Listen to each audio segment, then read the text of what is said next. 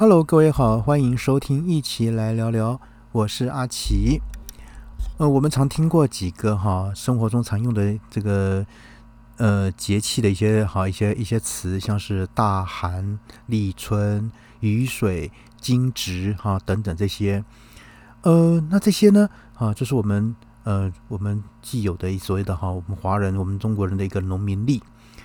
那到底啊，什么叫做二十四节气呢？这是从中国啊古代流传下来的历法，对我们目前哈这个有哪些参考价值呢？那当然啊，像一般民众而言呢，已经有所谓的气象预报了。那节气跟日常生活还有关系吗？好，首先呢，我们要知道呢，各民族呢都有自己的一个历法啊，历就是日历啊，日历的历啊。那二十四节气呢，通用很多国家。呃，在世界通用的这个阳历普及之前呢，各民族都有自己的一个历法。像是华人的二十四节气，玛雅文化将一年分为十八个月。那澳洲这个原住民认为一年有六季等等。那日本呢，也分得很细，他们认为一年呢有七十二物候，平均呢五六天就有一个候。那节气呢，比华人多了三倍，像是五月五日到二十日呢的立夏，日本呢就分为这个蛙始鸣、蚯蚓出、竹笋生啊三候。那白印白露呢对应的三候呢，分别是像是鸿雁来啊、玄鸟归跟群鸟休啊、养休等等。那这些历法呢，有些已经废行，那有些呢能和这个阳历啊并用。有些呢，更是跨越国界，影响其他文化，像是日本、韩国、越南、马来西亚等等呢，等这个地方呢，都会参考汉文化的二十四节气。那当然，二十四节气看的是国历，就阳历，而非农历或阴历。由二十四节气组成的农民历呢，是华人社会发行量最大的印刷品。那这个名词呢，很容易让人以为它是根据。农历啊，阴历来定定的，那就是我们平常会依照月亮圆缺而定立初一、十五的这个历法。但是呢，农民历呢，其实是依照这个太阳的位置来决定的。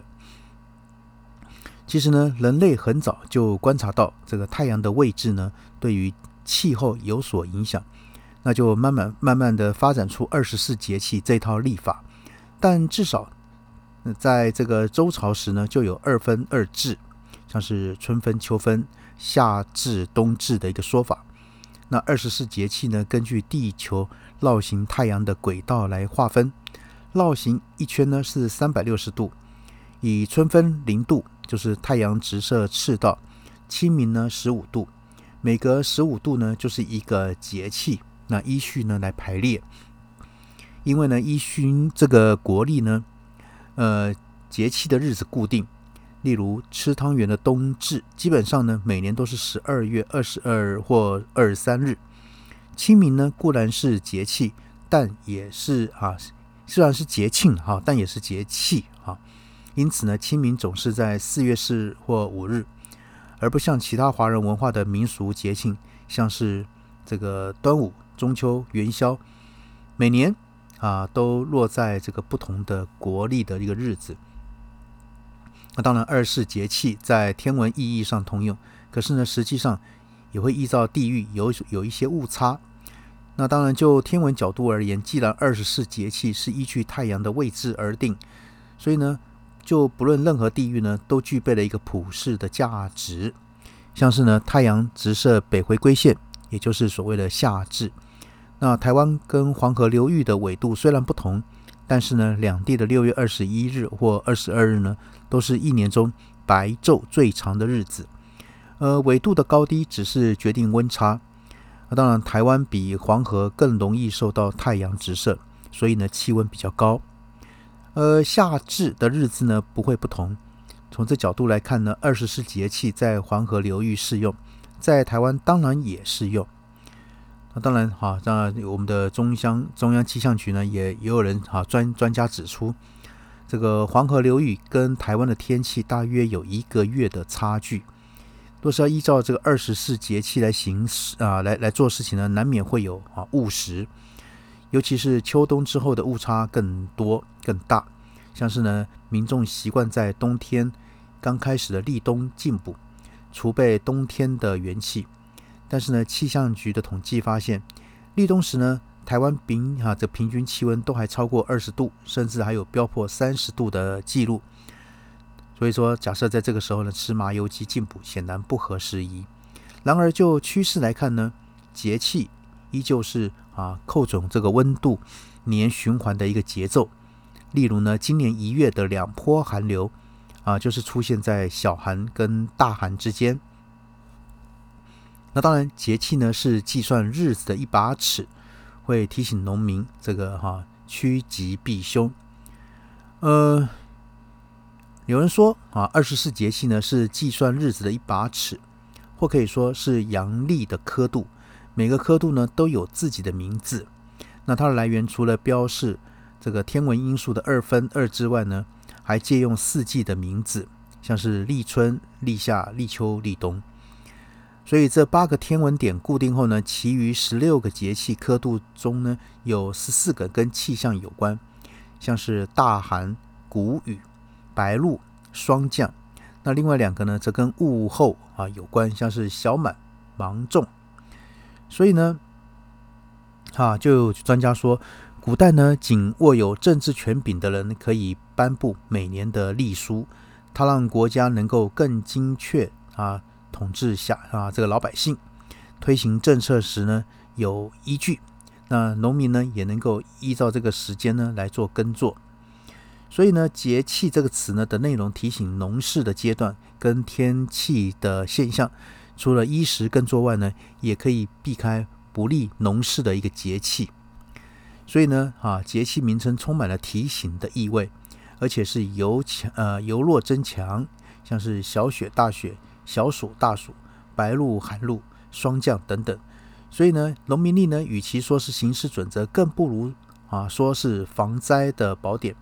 我们的古人呢，已经把观察到了天气规律性的技巧啊，规律性呢的技巧的呢，这个设计在节气名称中，提醒了农民啊，还有我们一般大众呢，要能够趋吉啊避凶。可是呢，二十四节气中仅部分适用在台湾，呃，像是啊，源于黄河渭水流域的这套历法，呃，当然，呃，我们来看啊，这个。假设你找出这个节气的发源地，像是刚刚讲的哈，黄河、渭水流域这些呢，跟呃的那个中国古都的气象资料后呢，跟台湾东西部六个地方，像北、花、宜、东及台中、高雄的气候进行比较呢，发现气温的寒暑节奏跟节气的词呢的描述来相似，但有许多超过检定的标准的什么加减七天，对农民并不适用。就细项来看呢，像小雪、大雪这些节气呢，就不适用在台湾。主要因为呢，台湾平地很少有降雪的机会，因为受到太平洋高压的影响，也因此呢，台湾最热的时间点是小暑，而非大暑。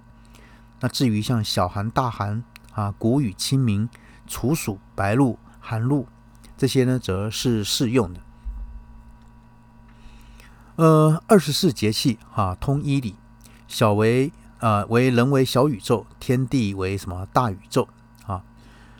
那这个哈，我们讲讲，就中国计日的方法呢，除将一日一年分为二十四节气，每个节气的十五天，再依天干地支来排列。